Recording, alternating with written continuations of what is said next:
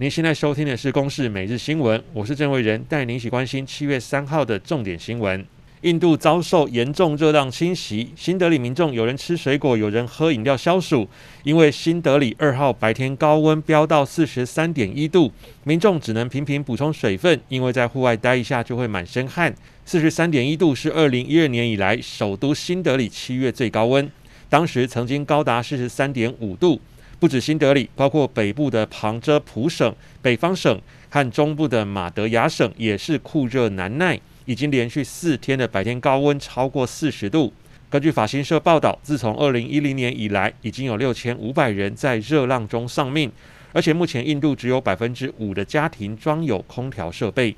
惊人的高温也出现在加拿大温哥华里顿村，高温一度冲上摄氏四十九点六度。有民众在户外把软糖放在铝盘上，结果软糖一下子就被高温给融化。这场热浪也导致森林野火，燃烧面积超过五千公顷，大火至少烧毁小镇九成地区。气候暖化越来越严重，全球气温频频飙破新高。不过最热的那一天恐怕还没到来。关心国内疫情，环南市场四十一人确诊，紧急封闭，休市三天大清消。指挥中心宣布，即日起和北市成立联合前进指挥所，由王必胜担任指挥官。在台北市长柯文哲和指挥中心指挥官陈时中到华南市场视察的过程中，还发生立委林昶佐因为质问柯文哲 PCR 筛检做太慢，反遭华南市场自治会长怒呛的状况。